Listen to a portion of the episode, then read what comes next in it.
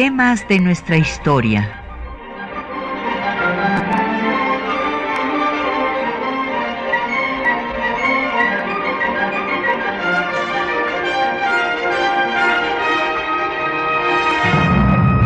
Un espacio que difunde el conocimiento del pasado para comprender nuestro presente. Programa a cargo de la maestra Patricia Galeana. Muy buenos días. Pues hoy, 14 de julio, toda nuestra audiencia tiene presente que se conmemora eh, la toma de la Bastilla en 1789, que fue el inicio de la Revolución Francesa, eh, donde se dio la declaración de los derechos del hombre y del ciudadano. Eh, ¿Cuáles eran estos derechos? Pues eh, con el, lema eh, libertad, igualdad y fraternidad.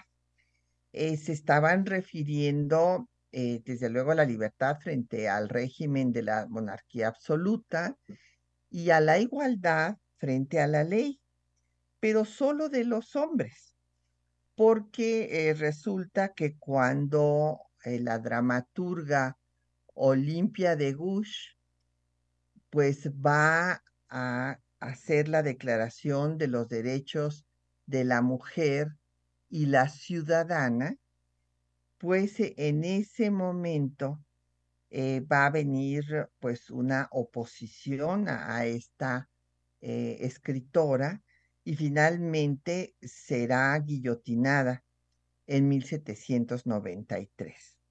Entonces, vamos a dedicar el programa a hablar de la ciudadanía, pero la ciudadanía de las mujeres, la que no fue incluida en eh, la Declaración Universal de los Derechos del Hombre y del Ciudadano en la Revolución Francesa y que eh, pues aquí en nuestro país también eh, tuvo que recorrerse un largo camino de lucha para que se otorgara la ciudadanía a las mujeres. Justamente fue en un mes de julio, en 1955, cuando por primera vez las mujeres mexicanas pudieron votar en las elecciones federales. Y eh, tres años después participarían en julio, el 6 de julio, en la elección presidencial. Para abundar en el tema, tenemos para ustedes la obra La Revolución de las Mujeres en México, publicado por el Instituto Nacional de Estudios Históricos de las Revoluciones de México, donde contiene eh, artículos de diversas especialistas en el tema, como Gabriela Cano, Rosa María Valles, Enriqueta Tuñón, eh, Lucía Melgar, Pilar Hernández y una servidora. Entonces, eh, llámenos, tenemos como siempre a su disposición, pues ahora el teléfono, porque saben que estamos en, receso em, de vacaciones administrativas, pero está el teléfono a su disposición en cabina 55 56 82 28 12. Y también nos puede mandar un tweet en arroba temas historia o en Facebook, estamos en temas de nuestra historia UNAM. Eh, puede usted escuchar el programa en el www.radio.unam.mx y después buscarlo en Spotify en temas de nuestra historia. Bueno, pues eh, la lucha de las mujeres por todos sus derechos ha sido larga, difícil y aún no termina. Y eh, pues vamos a ver cómo se dio esta lucha en nuestro país. Eh, siempre se ha pensado, y por eso les invitamos a que visiten el Museo de la Mujer en Bolivia 17, en el centro histórico, en donde se hace una revisión de la historia de México desde eh, las culturas originarias hasta la actualidad.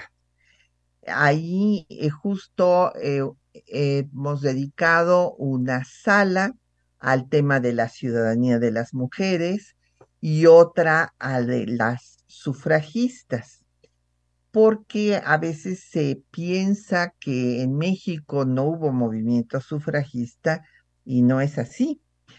Hay que recordar que hay una, hubo una carta que se mandó por 20 zacatecanas en 1824 al primer congreso eh, después de la caída del efímero imperio, pidiendo participar en la toma de decisiones, que ni siquiera fue respondida, desde luego, ni tomada en cuenta. Y en 1856, al constituyente que dio la primera constitución que no estableció la intolerancia religiosa en nuestro país, razón por la cual la iglesia pues la condenó, excomulgó a todos los que la juraran e inició la guerra civil, pues a ese constituyente también escribieron 86 mujeres pidiendo su participación. Eh, tampoco, desde luego, fue tomado en cuenta, si bien en ese constituyente hubo un par de eh, personajes que hablaron de la importancia de darle, de, reconocer los derechos de las mujeres, como fue el caso de Ignacio Ramírez y de Antonio Escudero. Eh, tiene pues eh, eh, en 57 un hecho internacional que, bueno, que tiene repercusión en nuestro país por la vecindad con Estados Unidos, que fue la represión de las sufragistas en Wyoming. Y ese mismo año de 57, mediados del siglo XIX, las trabajadoras de las eh, fábricas textiles de Nueva York empiezan una de sus múltiples huelgas. Después aquí en México también las zaraperas en Puebla hacen una huelga en 1884 y las enrolladoras de tabaco, que les llamaban las cigarreras de la Ciudad de México, en 87 también hacen una huelga, ya que ganaban menos de la mitad de lo que ganaban los hombres por trabajo igual. Laureana Wright, en Las Violetas de la Náhuac, daba cuenta, esta eh, es eh, una mujer muy destacada que eh, fue originaria de Tasco Guerrero y en esta publicación de las violetas de la náhuac daba cuenta de lo que estaba pasando en Wyoming, por ejemplo, y después escribe un texto sobre el sufragio de la mujer. Ya en el siglo XX, hay que recordar que en el programa del Partido Liberal, que ya acabamos de ver, pues eh, los magonistas hicieron ver la necesidad de reconocer el trabajo doméstico y quienes hacían el trabajo doméstico y lo siguen haciendo mayoritariamente, lamentablemente, porque no hay una este, participación de todas las integrantes de la familia para hacerlo, pues las mujeres. Ya en 1910 encontramos que se empiezan a organizar para demandar sus derechos. Tenemos la organización Las Hijas de Cuauhtémoc, encabezada por Dolores Jiménez y Muro, que justamente hizo una manifestación en contra del fraude de la séptima reelección de Porfirio Díaz en la Glorieta Colón, que ahora es la glorieta justamente de las mujeres que luchan. Y ahí eh, Dolores Jiménez y Muro y sus compañeras demandaron pues tener derechos, ya que si tenían obligaciones, justo es que tuvieran derechos y eh, pues estas iban, su mundo no era nada más el del hogar, como se les quería limitar y todavía hasta la fecha eh, en algunas personas siguen obstaculizando los derechos de las mujeres. En 1911 las sufragistas pidieron ya tener el voto al líder eh, Emilio Vázquez Gómez del partido antireeleccionista, señalando que en la constitución vigente de 1857 no se hablaba del sexo de las votantes, que por lo tanto las mujeres podían votar. Sin embargo, pues esto no se les permitió. Eh, hay los dos congresos feministas que van a ser auspiciados por el sinaloense Salvador Alvarado en Mérida. En el primero, las maestras normalistas se enfocan más en el tema de que se debe de dar una educación laica, que no se había establecido, eh, para que eh, se acabe con el fanatismo, pero no eh, demandan el sufragio, cosa que sí van a hacer en el segundo congreso, que se va a hacer también en Mérida, y se va a decir ahí por Ermila Galindo, que va a ser la gran líder del movimiento sufragista en esta etapa, que si las mujeres cumplen con sus obligaciones frente al Estado, deben también poder elegir a sus autoridades. Hermila con otras compañeras sufragistas demandan al Congreso Constituyente el sufragio restringido. Imagínense, nada más pedían en ese momento el sufragio a nivel municipal y solamente hay un diputado constituyente, el michoacano Salvador González Torres, que defiende a las mujeres y que dice que es absurdo que se diga que porque son más pequeñas son menos inteligentes y que por eso se les prive de sus derechos. Pero hay otra mujer, una eh, pues maderista, antireeleccionista, que escribe al Congreso señalando que no se les dé el voto a las mujeres porque están dominadas por la iglesia y se perdería eh, la revolución, porque acordar, recordarán ustedes que eh, pues la iglesia había apoyado a las dictaduras porfirista, huertista, y se había pronunciado en contra de la revolución y después va a desconocer a la constitución de 1917 también.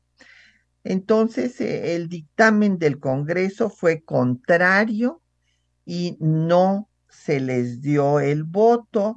En el dictamen, los diputados eh, pues dicen que hay mujeres excepcionales, pero que estas son muy pocas y que la mayoría pues no han salido del ámbito del, del hogar y que no están preparadas para tener derechos políticos, mientras los hombres sí estaban preparados por el hecho de ser hombres, aunque fueran analfabetas. Imagínense qué pues, eh, eh, contradicción. Sin embargo, por 166 votos contra dos, el constituyente no aprobó eh, la ciudadanía, ni siquiera restringida para las mujeres. Las dos abstenciones fueron la del líder minero Esteban Baca Calderón y la de Hilario Medina. No obstante esto, pues Hermila Galindo lanza su candidatura, desde luego no es aceptada y se convierte en censora legislativa para eh, denunciar la inactividad del que le llama el diputado silente porque nunca participa ni dice nada al que pusieron en su lugar. Vamos a hacer una pausa para escuchar una canción eh, que es el himno de la sufragista. Este es pues un homenaje que escribió el eh, pues eh, cantautor chileno Luis Advis y es interpretada por eh, la folclorista Margot Loyola, también chilena, pues eh, dando un reconocimiento a las mujeres sufragistas que lucharon por sus derechos como ciudadanas. Escuchemos problema importante en nuestra vida. El problema es la artimaña con que el hombre se mantiene, decidiendo por sí solo los derechos y reveses. La mujer, pobre paloma, que decide, dónde manda, reflexionen mis amigas Decisión es lo que falta. La mujer no tiene voz, se le tuerce su camino. La mujer no tiene voto, se le burla su destino. ¿Hasta cuándo, mis amigas, la mordaza del indigno? ¿Hasta cuándo soportamos garra fría del altivo? Un remedio yo propongo a este injusto predominio, y el remedio tiene nombre, el sufragio femenino.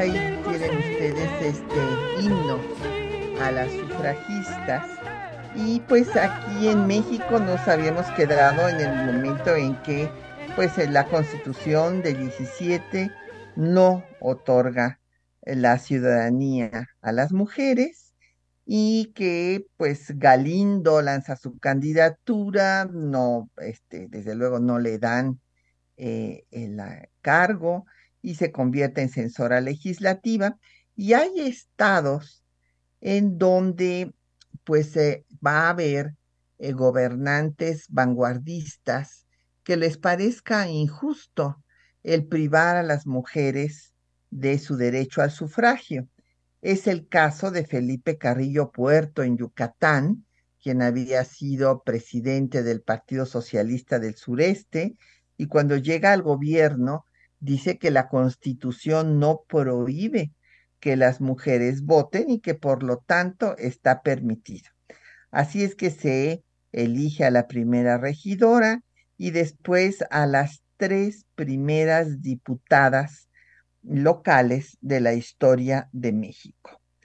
Eh, también eh, en 1923, el gobernador de San Luis Potosí, Rafael Nieto, otorga el voto activo y pasivo a las eh, mujeres ahí, eh, nada más eh, selectivo, a las mujeres que sepan leer y que no formen parte de ningún grupo religioso. Cuando asesinan a Carrillo Puerto en 24, pues las diputadas dejan sus cargos, las que habían sido electas, de hecho no llegaron a ejercerlo, y pues Elvia Carrillo Puerto pues se va a San Luis Potosí y lanza allá su candidatura y no la acepta, eh, a pesar de que pues sabía obviamente leer y escribir y demás. Y eh, lo que pasa es que ya no estaba Rafael Nieto en el gobierno, sino que estaba un, un gobernador interino, Abel Cano, que inclusive deroga la ley de Nieto para que ninguna otra mujer se le fuera a ocurrir eh, proponerse como candidata. En 1925, eh, el Congreso de Chiapas otorga el voto municipal. Es muy bonita la decisión ahí del Congreso chiapaneco porque hablan de la importancia social de las mujeres y además eh, pues hablan de una superioridad moral de ellas, por lo cual se les otorga la ciudadanía a nivel local. Eh, de 26 a 29, pues va a darse eh, la guerra cristera, como ya había yo dicho, se, la iglesia desde que se promulga la constitución de 17, eh, pues la, eh, no, no la acepta, la desconoce, hasta que llegan ya al enfrentamiento porque no aceptan la ley reglamentaria que se da en el gobierno del presidente Calles y viene el segundo movimiento religionero o cristero. Quiero decir segundo porque siempre se olvida que al primero que le hicieron un movimiento cristero fue a Sebastián Lerdo de Tejada, cuando le dio rango de constitucional a las leyes de reforma.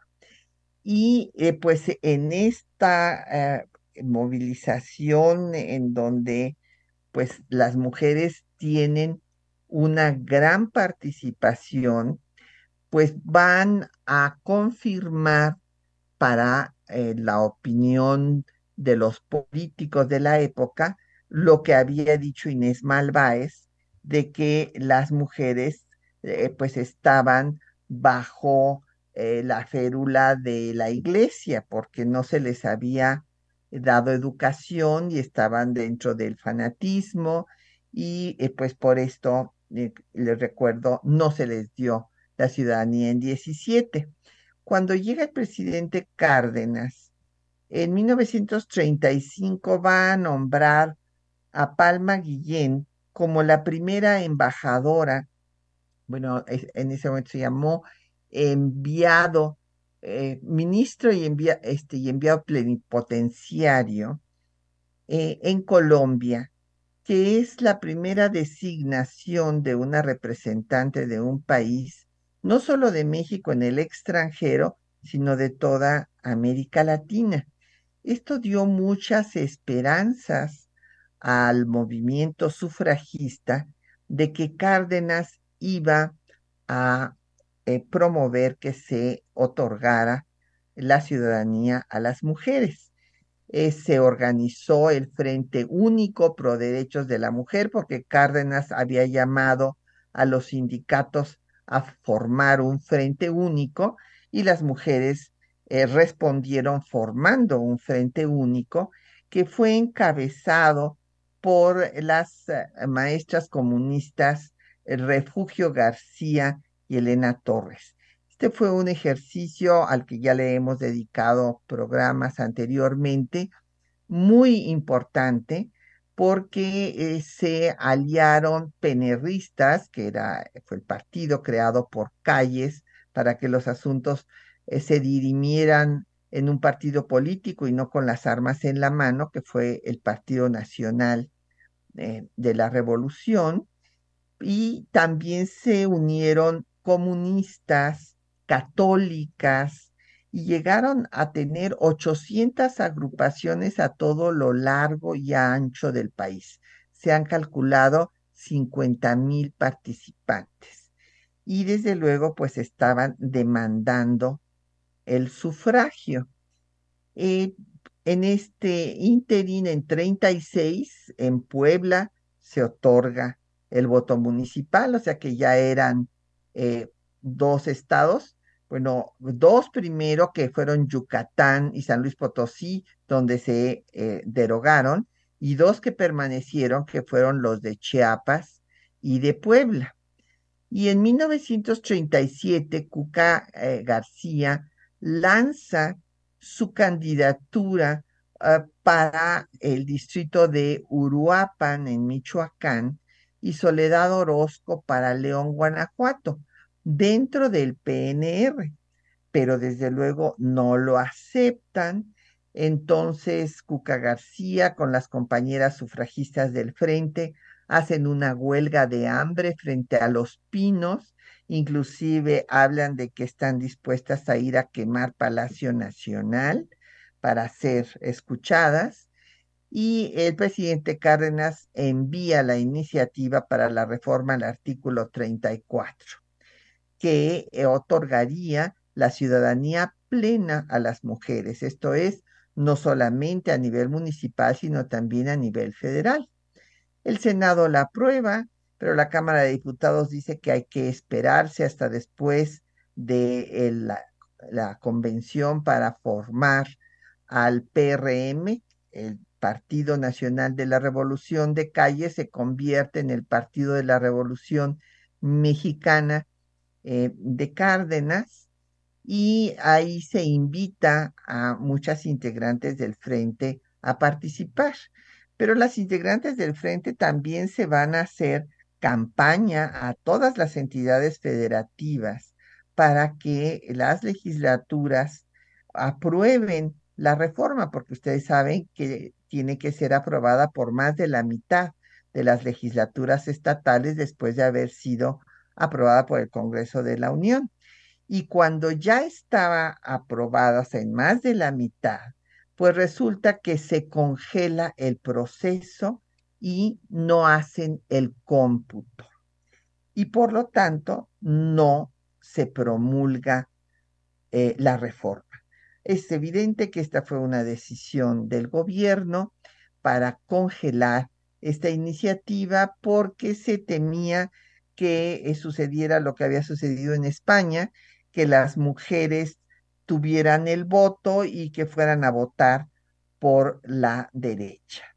Hubo, pues desde luego, una gran inconformidad entre las integrantes del frente, entre ellas Juana Belén Gutiérrez de Mendoza y Concha Michel, hablaron no solamente por la necesidad de que se reconociera el voto, sino acabar con el patriarcado. Desde ahí empieza la lucha en contra de la cultura patriarcal, pero pues la creación del PRM eh, debilita al frente y no se da la ciudadanía.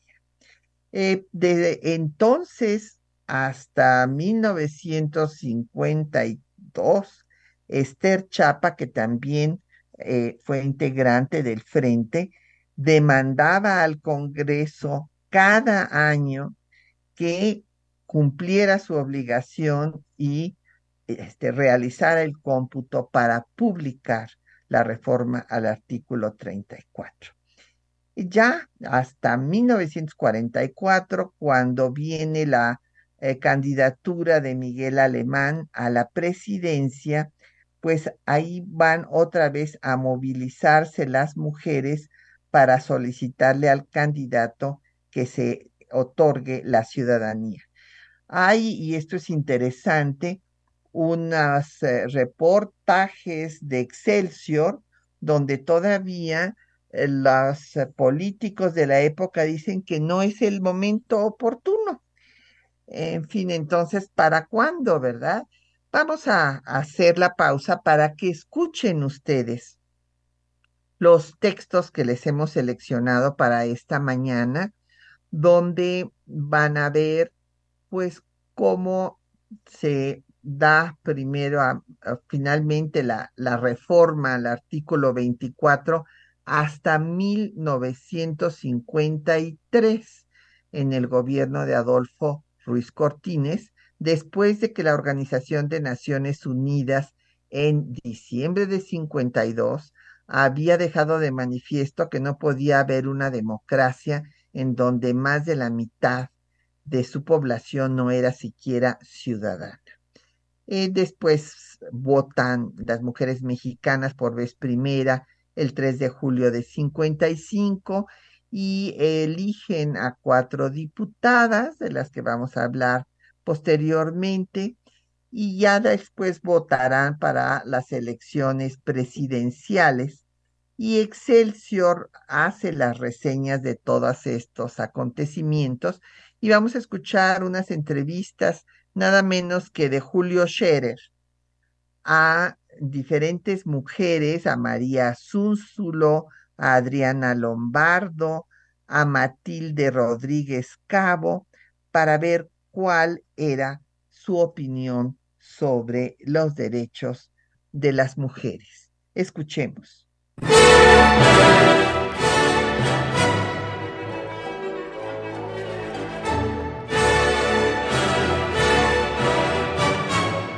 El 17 de octubre de 1953 se aprobó la reforma constitucional al artículo 34 que otorgó a las mujeres mexicanas el derecho al sufragio. Son ciudadanos de la República los varones y las mujeres que, teniendo la calidad de mexicanos, reúnan además los siguientes requisitos. Haber cumplido 18 años siendo casados, o 21 si no lo son, y tener un modo honesto de vivir. Las mujeres acudieron por primera vez a las urnas el 3 de julio de 1955. La reportera Ana Salado Álvarez de Excelsior relató. Lo mismo la dama de Alcurnia que la humilde criada analfabeta fueron a emitir sus votos.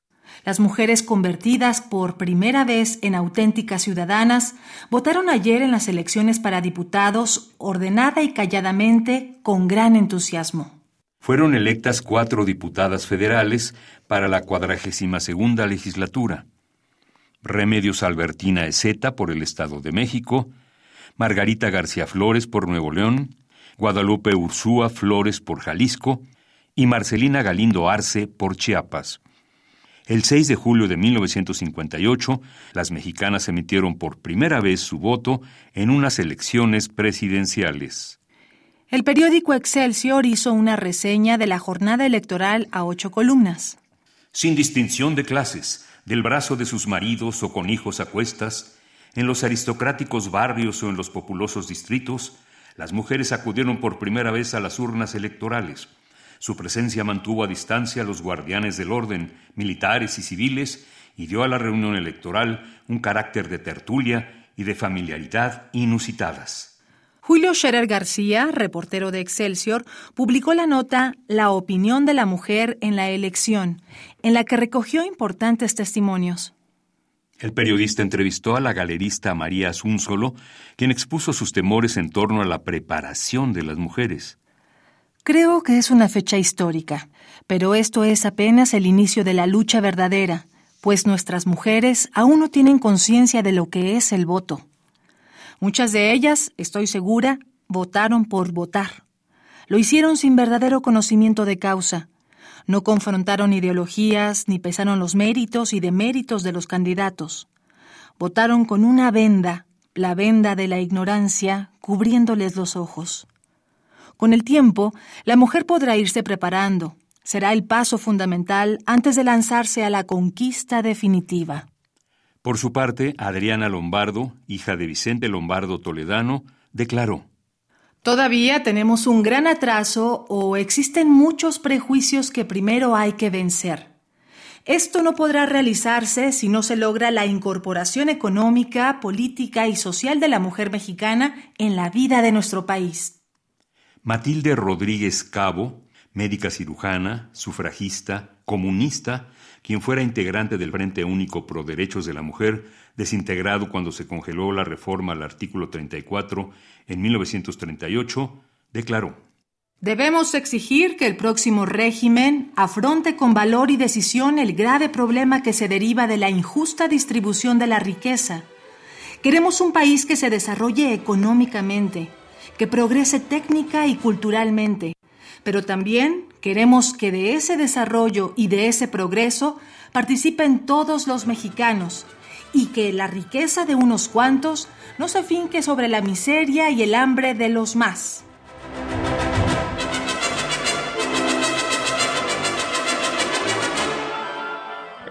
Bueno, pues ahí tienen ustedes este, las entrevistas de Julio Scherer y las opiniones de las mujeres eh, de ese momento este, que pues todavía eh, eh, hablaban unas pues de que no estaban preparadas suficientemente las mujeres, como María Zúnzulo, y Adriana Lombardo, hija de Lombardo Toledano, hablaba de la importancia de la situación económica, además de la política, y Matilde eh, Rodríguez Cabo, pues esta comunista, sufragista del frente, pues se denunciaba cómo se congeló la reforma de 34 y la necesidad de distribuir la riqueza. Nos han hecho eh, comentarios eh, don Jorge Morán, que si estamos preparados para que haya una mujer presidenta, yo creo que sí, don Jorge. Este, y lo importante, porque pues sí, ahorita eh, después de mucha lucha se logró la paridad, pero lo que necesitamos es que lleguen mujeres preparadas, porque de qué nos sirve que haya más gobernadoras, por ejemplo, si son antifeministas, ¿verdad? Pues no nos sirve de nada. Y eh, Agustín Alcaraz, pues él puede recoger el, libro, él, eh, resultó ganador de la Revolución de las Mujeres, que lo puede recoger aquí en las instalaciones de Radio UNAM, y nos mandó un tuit, eh, pues una cuenta que se llama Gaceta Conservador, y dice que por qué no explico por que los liberales no les quisieron dar el voto a las mujeres, pues sí, ya lo expliqué, no se lo quisieron dar porque consideraban que las mujeres estaban bajo el control de la Iglesia Católica porque no habían tenido acceso a la educación y esto fue lo que imperó en 17 y después también en el congelamiento de la iniciativa durante el gobierno del presidente Cárdenas. Y eh, pues posteriormente, ya cuando viene eh, la candidatura y después la presidencia de Miguel Alemán, él va a ofrecer desde su candidatura, cuando el Partido de la Revolución Mexicana, eh, que había transformado Cárdenas del PNR y que lo hizo por sectores, sector eh, popular, sector campesino, sector obrero y sector militar, y se transforma nuevamente al PRI, al Partido Revolucionario Institucional, donde se suprime al eh, sector militar y Alemán, pues en sus discursos eh, dice que hay que eh, recordar que la democracia implica la igualdad ciudadana. Y en efecto, en cuanto toma posesión, pues va a mandar eh, la iniciativa para que se eh, reforme el artículo 115 y que se dé la ciudadanía restringida, o sea, para el nivel municipal. El propio alemán nombró a dos delegadas eh, en el Distrito Federal, una en Milpalta y otra en Xochimilco. Eh, fue designada María Lavalle Urbina como la primera ministra del tribunal. Y eh, pues no sé si ya les he referido que tuve el privilegio de gozar de su amistad y me contó cómo cuando toma posesión como ministra, pues resulta que el pleno está vacío porque los señores ministros no quisieron eh, pues eh, aceptar el desacato de que una mujer fuera ministra del Tribunal de Justicia del Distrito Federal.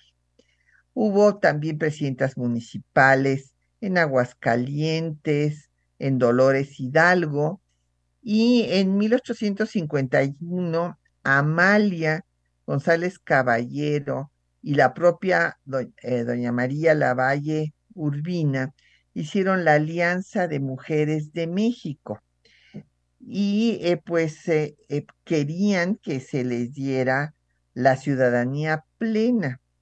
Sin embargo, pues ya no se dio en el gobierno de Miguel Alemán y fueron a ver a Ruiz Cortines. Y esto me lo relató de viva voz y está además después publicado por ella misma, eh, Margarita García Flores, que será una de las cuatro diputadas electas cuando las mujeres tuvieron el voto a nivel federal, representando al estado de Nuevo León, y ella era la que encabezaba al sector eh, femenil del PRI y eh, pues sus compañeras le exigieron que fuera a ver al candidato Ruiz Cortines para exigirle la ciudadanía plena, el poder votar en las elecciones federales. Y entonces, eh, pues fueron, y el discurso, pues habla de una, o sea, una perspectiva nada feminista, porque eh, le dijeron que, pues que era injusto que no pudieran votar por un sexo que no habían elegido. Imagínense, como si ser mujer eh, no, no tuviera la suficiente importancia que igual que la de un hombre. Eh, finalmente, pues eh, Ruiz Cortines en un meeting que se hace en el parque 18 de marzo ofrece que va a mandar la iniciativa para la ciudadanía plena y entonces eh, las mujeres le gritan que lo repita, que lo repita. Y esto fue lo que quedó en el imaginario colectivo, como que la ciudadanía se había dado como una dádiva desde el poder, cuando hubo un gran movimiento sufragista. Como les dije, pues ya Ruiz Cortines manda la iniciativa para hacer la reforma, esta se aprueba, finalmente se publica en octubre de 1953 y hay que eh, señalar que México fue de los últimos seis países de América Latina en otorgar la ciudadanía plena a sus mujeres. Eh, Colombia la otorgó en 54, Honduras, Nicaragua y Perú en 55, Paraguay en 61. Claro que también hay casos verdaderamente increíbles, como el de Suiza, que va a otorgar la ciudadanía a sus mujeres hasta 1971. Imagínense ustedes, ahí en el corazón de Europa. Eh, después de que se eh, pues otorga ya eh, la ciudadanía plena, la primera diputada federal va a ser Aurora Jiménez, que va a llegar como suplente de su esposo, que se va de presidente municipal a Mexicali. Ella va a ser diputada por el distrito de Baja California y solamente va a ocupar eh, la curul cuatro meses, pero es interesante eh, reconocerle a Aurora Jiménez que en esos cuatro meses pasó cuatro veces a tribuna, pues hay una bola de legisladores que no pasan nunca, por eso si ustedes van cuando se cierra el periodo de sesiones, verán que hay una sesión que pues que supuestamente ya no es pública, pero que yo la he visto y ustedes la podrán ver, en donde llegan todos los fotógrafos a tomarles fotografías a todos los diputados que se quieren sacar una fotografía en tribuna porque nunca han estado en tribuna. Y Aurora Jiménez defendió los derechos, sobre todo de los menores infractores, que decía que no había que eh, agravar las penas, sino prevenir que fueran infractores, dándoles educación. Pues vamos a hacer otra pausa para escuchar otra composición. Eh, este caso es de un cantautor mexicano, José Molina, sonorense, eh, que se eh, dedicó a hacer canciones de protesta porque él fue sobreviviente del 2 de octubre en Tlatelolco y también del halconazo del 10 de junio. En 71 sufrió ah, secuestro, amenazas, en fin, y eh, pues compuso Adelante Mujeres de la Tierra de su eh, disco Se acabó. Escuchemos. Luchemos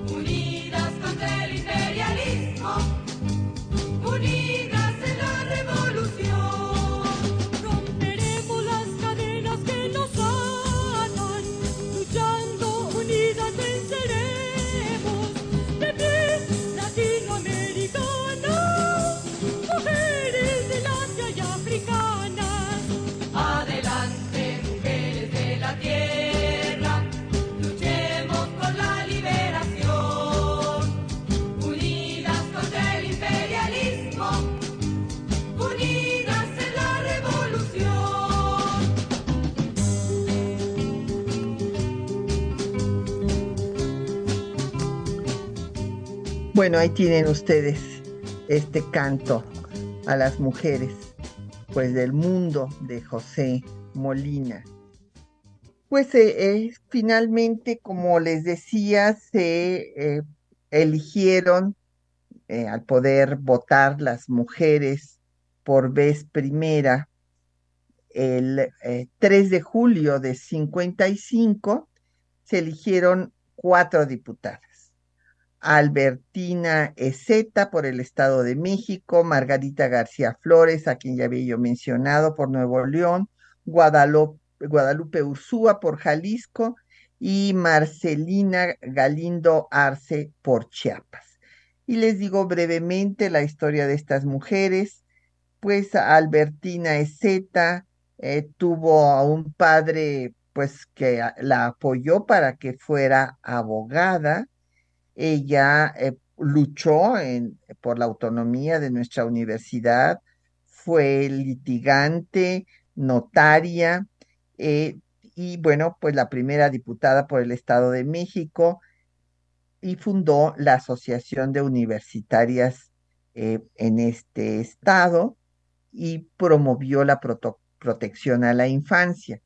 Por otra parte, Margarita García Flores pues también fue licenciada y eh, ella de Monterrey estudió en la Universidad eh, de Nuevo León, en donde fundó la carrera de trabajo social, fue regidora de Monterrey y eh, pues ella fue la que tuvo este diálogo con Ruiz Cortines que ya referimos, una de las primeras cuatro diputadas y fue pues senadora suplente y nos dejó varios textos donde habla sobre la situación de las mujeres, sus derechos y también sobre su paisano, Servando Teresa de Mier y el federalismo. Y Guadalupe Ursúa, que fue diputada por Jalisco, fue presidenta municipal de Jocotepec. Marcelina Galindo Arce, diputada por Chiapas, ella fue eh, normalista y fue una líder magisterial en Tabasco. Y es muy interesante su eh, vida porque eh, cuando no puede conseguir trabajo como maestra, empieza a hacer periodismo y después consigue trabajo de detective es la primera, ah, pues, que tenemos noticia, mujer que, pues, hacía de policía encubierta, que por cierto, eh, se sabe que fue arrestada varias veces por eh, desobediente, porque, pues, eh, seguía su propia iniciativa. Y como periodista, colaboró en la publicación, la revista de Mañana de eh, Regino Hernández Yergo y estuvo encargada de la fuente eh, de la presidencia. Es eh, ya en 1958 senadora y funda ella misma la revista Mujeres.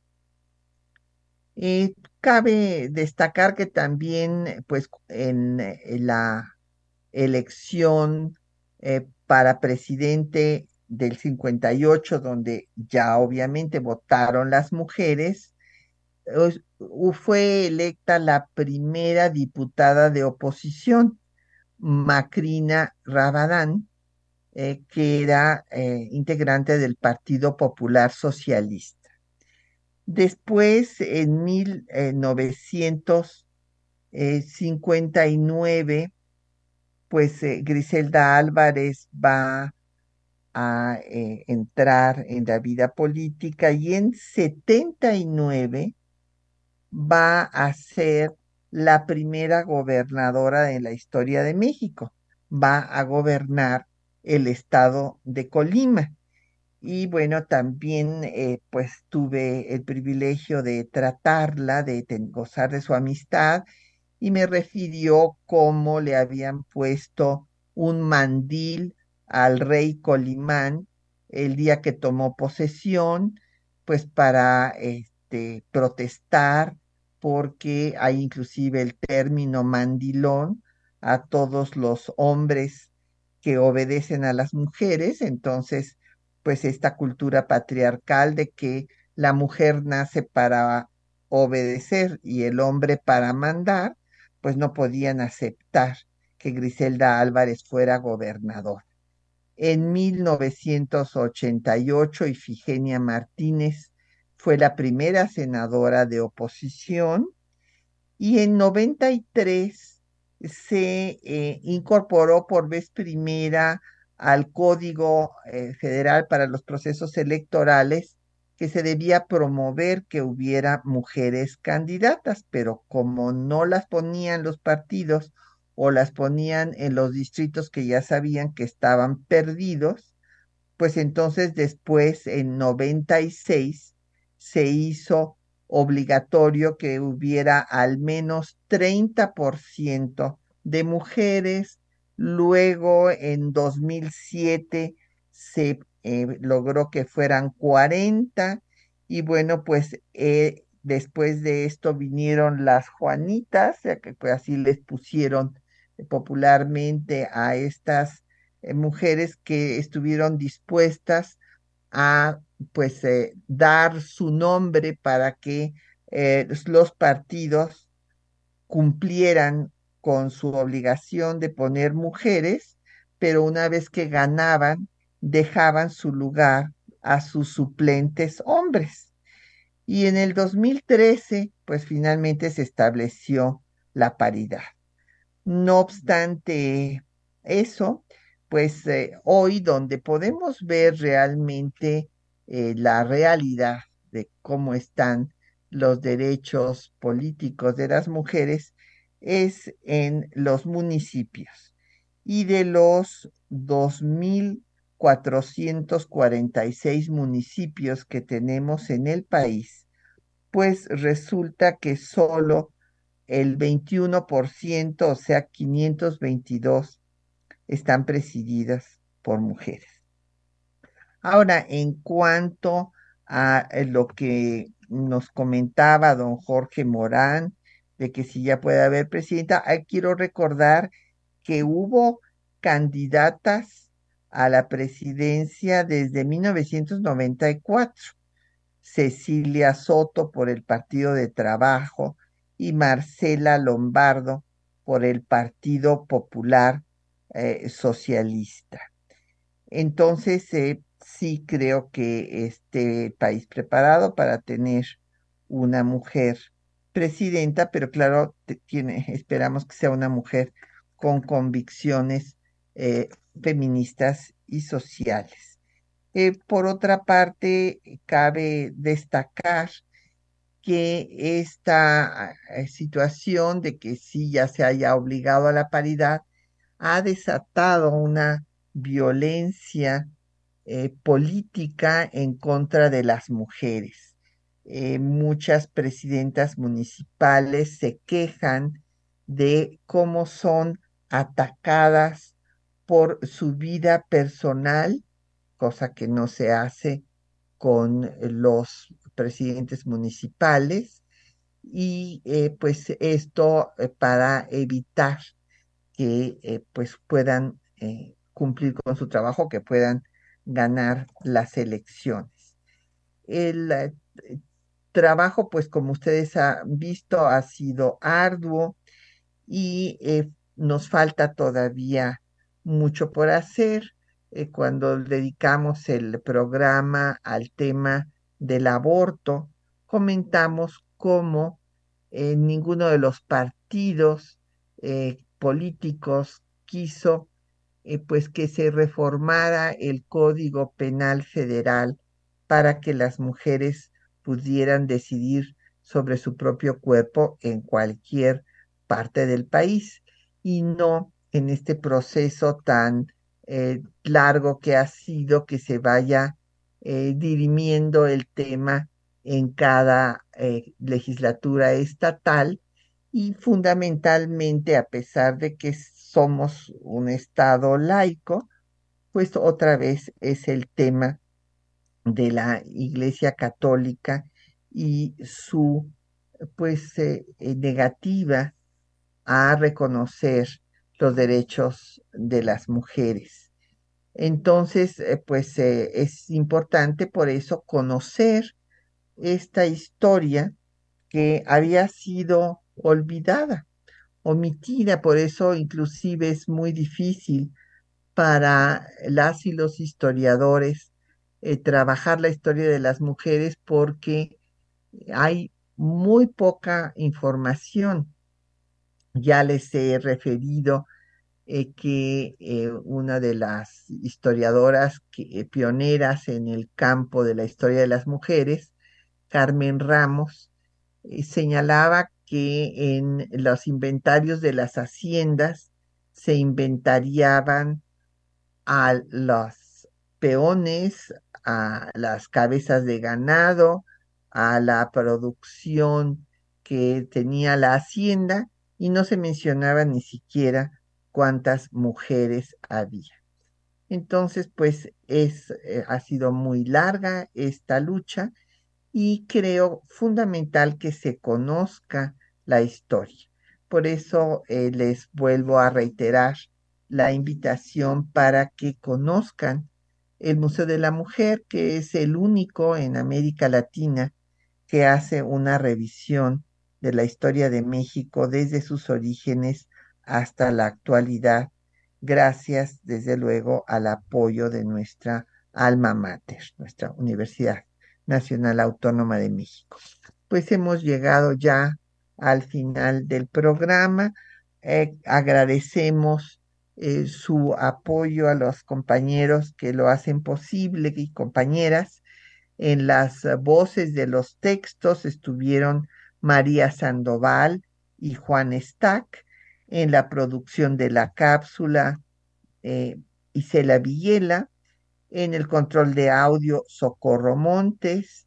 Y en la producción, Quetzalín Becerril, que hoy también nos apoyó en los teléfonos y Patricia Galeana se despide de ustedes hasta dentro de ocho días.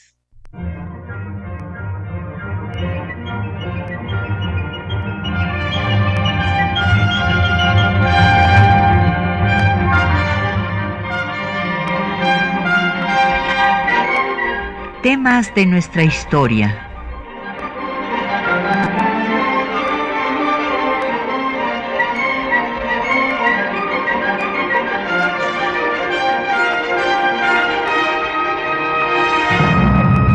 un espacio que difunde el conocimiento del pasado para comprender nuestro presente.